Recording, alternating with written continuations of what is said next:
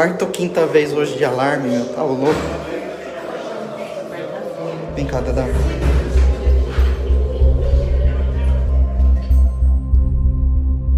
Meu nome é Ezra Origuela, eu tenho 39 anos, moro aqui em Israel há pouco mais de 3 anos, casado, dois filhos e sempre morei aqui em, em Beersheba.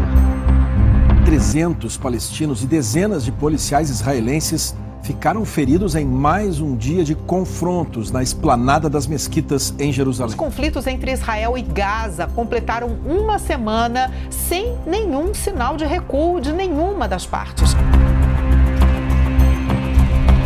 Oi, eu sou Rafael Carvalho. E eu sou Adolfo Nomelini. E esse é o podcast do Esse Mundo é Nosso. Hoje vamos falar de um dos países que mais gostamos de conhecer, Israel. Nós estivemos lá em 2019, assim como na Palestina, e achamos um destino incrível. Mas o papo aqui hoje é com um brasileiro que mora por lá há mais de três anos e vai contar um pouco de como está a rotina no país nessas semanas de conflito entre Israel e o grupo Hamas. Então partiu? Partiu!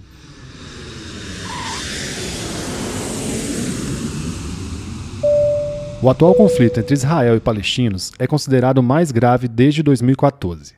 E para nós que conhecemos essa região a turismo menos de dois anos atrás, fica ainda mais difícil conseguir imaginar o que se passa por lá, já que essa foi uma das melhores viagens que já fizemos. Nós vamos falar um pouco da nossa experiência no país e também na Palestina no final desse episódio.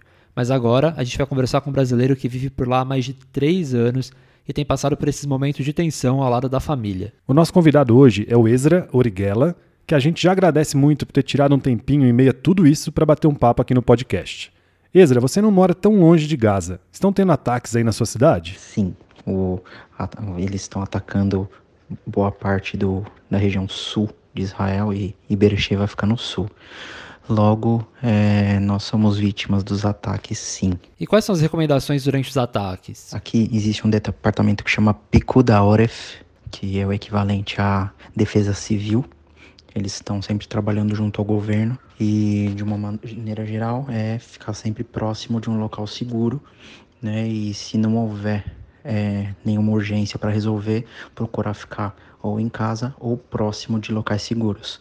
Entende-se como locais seguros os miklats, né, ou abrigos né, comunitários, existem vários espalhados no país.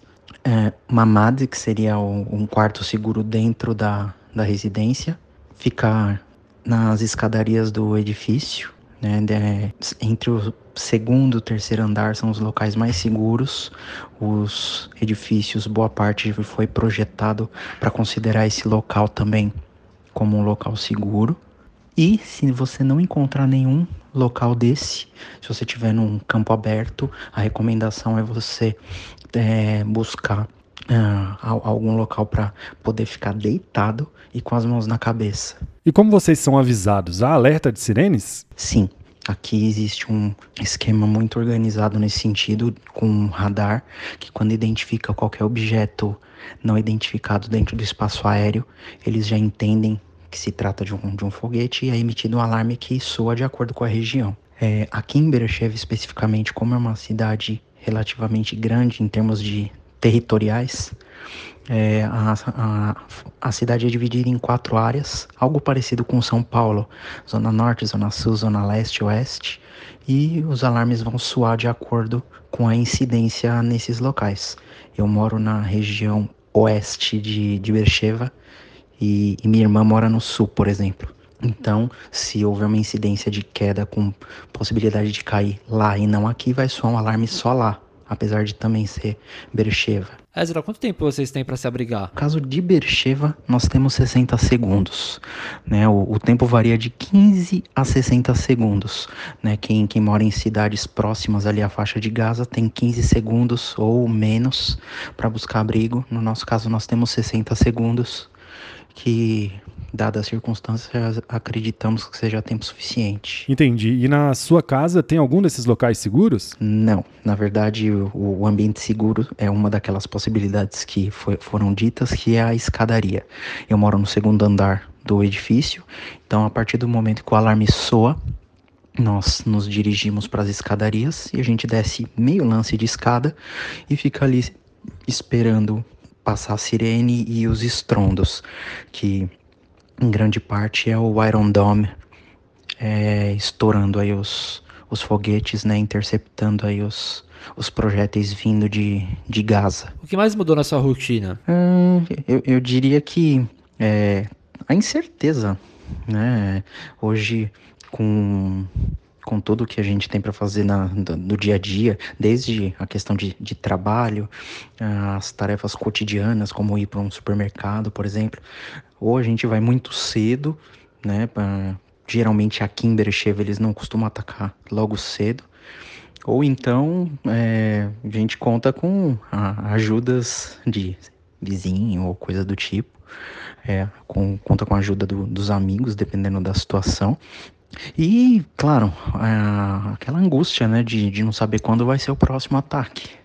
Né? Às vezes a, a gente vai dormir e não sabe se vai ter que levantar de, de supetão para correr para se proteger. Então, é, acaba a gente acaba tendo uma certa ansiedade. E tem algum horário assim que é mais tenso, que a frequência dos ataques é pior? É difícil dizer, né? Porque varia muito. Uh, teve, por exemplo, no, na última noite de sexta-feira, sexta para sábado, foi a noite inteira aqui em Bercheva. Era quase de hora em horas. Alguns horários foram de 20 em 20 minutos. Em alguns pequenos horários, às vezes mal, a gente saía da porta, ia para a porta ter que se proteger de novo. E durante a tarde, às vezes leva uma hora, cada duas varia, né? Não existe uma, uma regra. Também não acho que eles seriam tão bacanas com a gente de estabelecer uma regra para a gente se proteger. Mas é espalhado ao longo do dia. Né? O, que, o, que tem, o que eu tenho visto aqui é que tem tocado mais à tarde e à noite, né? No período da manhã, aqui em Berecheva, particularmente, não tem caído o, o mais importante é que aqui até agora a gente não tem uma, uma dimensão de quantos foguetes foram disparados por região. Né? Em Israel já foram mais de 3.500 foguetes. Aqui em Beersheba, eu, eu acredito que tenha caído no solo três, de 3 a 5, não tenho certeza. E felizmente não, houve, não houveram vítimas aqui, né? E isso que é o mais importante. O sistema Iron Dome tem funcionado muito bem. O Domo de Ferro é o sistema de defesa antimísseis de Israel para destruir em pleno voo os foguetes de curto alcance. Vocês estão saindo na rua normalmente ou tem algum controle e restrição? Não. É, quando a gente sai, você percebe que tá tudo deserto e eu evito ao máximo. Acabo saindo para ir no supermercado se eu for uma necessidade muito grande, né? Ciente que a situação não ia se estabelecer tão cedo, a gente acaba se preparando para que não precise sair muito. Né? Mas, como já se passou aí mais de uma semana, é, inevitavelmente amanhã vou ter que voltar no supermercado. Né? Mas tentando ir de manhã, que geralmente não ataca por aqui. Deus ajude que continue assim. E por fim, essa é a primeira vez que você e sua família vivem uma situação como essa? Não, não é a primeira vez. Nessa. É, talvez nessa proporção sim, mas não é a primeira vez que isso acontece com, com a gente aqui. De tocar, de ter ataque, soar alarme, de ter que sair correndo, não é a primeira vez. Então, bem ou mal, a gente acaba ficando meio que habituado. É, o que eu posso dizer agora, no, apesar de não ter de ser uma pergunta, só como consideração final, é que apesar deste, destes incidentes aqui, é, grande parte da população ainda acredita que aqui é um dos locais mais seguros do mundo, porque pudera, né? Foram já mais de 3.500 foguetes disparados contra o nosso território e 90% deles foram interceptados. É, nós fomos avisados com antecedência para buscar abrigo. É, e, e, paralelo a isso, as nossas forças de, de defesa têm, têm agido né, no, em pontos estratégicos para evitar novos ataques. Então, a gente realmente está no local seguro e, e, existe esse sentimento aqui na, junto à população. Né? Então, é, existe, obviamente, uma preocupação maior para quem está de fora, por infelizmente só, só receber notícia ruim. Mas aqui existe uma, uma tensão é, esperada, mas longe de ser é, um cenário do caos. Né? Nós só estamos ansiosos para poder retomar a rotina. Ezra, muito obrigado por você ter tirado um tempinho aí em meio a tudo isso para conversar com a gente e tomara que a situação melhore logo, né, Adolf? É isso aí. Fico à disposição. Abração, Rafa.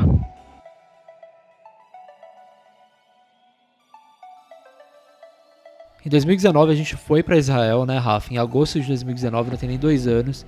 Que viagem, hein? Foi uma das viagens mais marcantes pra gente, porque além de toda a questão religiosa, a gente foi para Tel Aviv também, que é uma cidade super moderna, linda, uma cidade, a gente foi no verão ainda, né, viva. Demais, as praias eram lindas, muito animado, cheio, E- de, cheio de bar, restaurante, gente na rua. E durante a viagem a gente não sentiu medo nenhum, né? Nenhum. Não, tava bem tranquila essa questão. E a gente até achou muito legal em Jerusalém como tanto árabes quanto judeus e quanto cristãos convivem super bem, né? Super harmonia. Dentro da cidade velha lá tem todos os bairros judeus, é, armênios. lembra, no dia do Shabbat a gente tava comendo no, na parte árabe da cidade velha e os judeus passaram enquanto a gente comia dentro da cidade da parte árabe pra sair da cidade velha e tudo na, na paz, né? É uma relação bem respeitosa, né? O que a gente via bastante eram jovens do exército, todos, todos com arma nas ruas, né?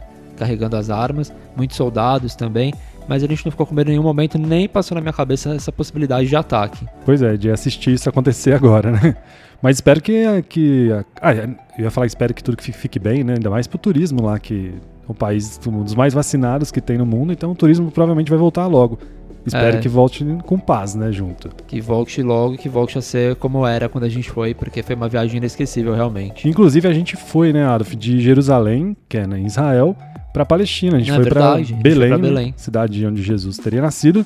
E a gente foi de ônibus mesmo, circular, super tranquilo. A gente passou pela, pela fronteira, né, pelos guardas lá, super tranquilo. Ainda mais pra brasileiro, né? Eles nem olharam o nosso passaporte, foi muito tranquilo. A única parte mais difícil mesmo dessa viagem foi a entrada e a saída do, do país, né? É, Israel é muito rigoroso com segurança, então quando eles ficaram sabendo que a gente ido pra Palestina, aí a gente passou por mais. Como chama? Como chama? Mais. Não, foi- Controles, foram, é, né? Foram muitas perguntas, a gente ficou um tempão lá. É, por que, que a gente foi pra Palestina, gente? Porque a gente foi pra Belém, que é onde Jesus nasceu. E Revistaram nossa mala, né? É, mas é o procedimento que eles são muito assim com segurança. Quem for pra Israel tem que ir já preparado pra isso, tanto pra entrar pro país, principalmente pra sair. É bem complicado. Mas lá no blog tem tudo isso, nesse mundenosso.com.br, tem todas as dicas de lá, quando você estiver pensando em ir pra lá, né? Se estiver Quando- curioso também pra ler agora, né? É, e também tem isso da imigração, todas as perguntas que fizeram pra gente, como abriram nossa mala, tudo isso que eles são realmente preocupados com segurança, dá pra entender o motivo, né? É, pois é. Espero que passe logo, né, Rafa? Sim, claro. Mas espero que você também tenha gostado do episódio, a gente adorou, obrigado ao Ezra, que tava na correria, coitado com os Conseguiu, filhos, né? né, no meio da, da confusão toda, parar pra conversar com a gente. Foi super simpático, aí só pediu assim que se acontecesse alguma coisa durante a gravação do podcast que ele precisava proteger a família, então que ele sairia com os filhos, né, para essa área segura que ele falou. Mas graças a Deus deu tudo certo. Bom, muito obrigado a todo mundo que ouviu. Espero que vocês tenham gostado. Se tiver uma sugestão pro próximo episódio, é só passar lá no arroba esse mundo é nosso no Instagram ou em qualquer outra rede social, né, Adolf? É isso aí, a gente tá te esperando em qualquer rede social ou no essemundanosso.com.br. Até a próxima. Até a próxima, obrigado! Tchau.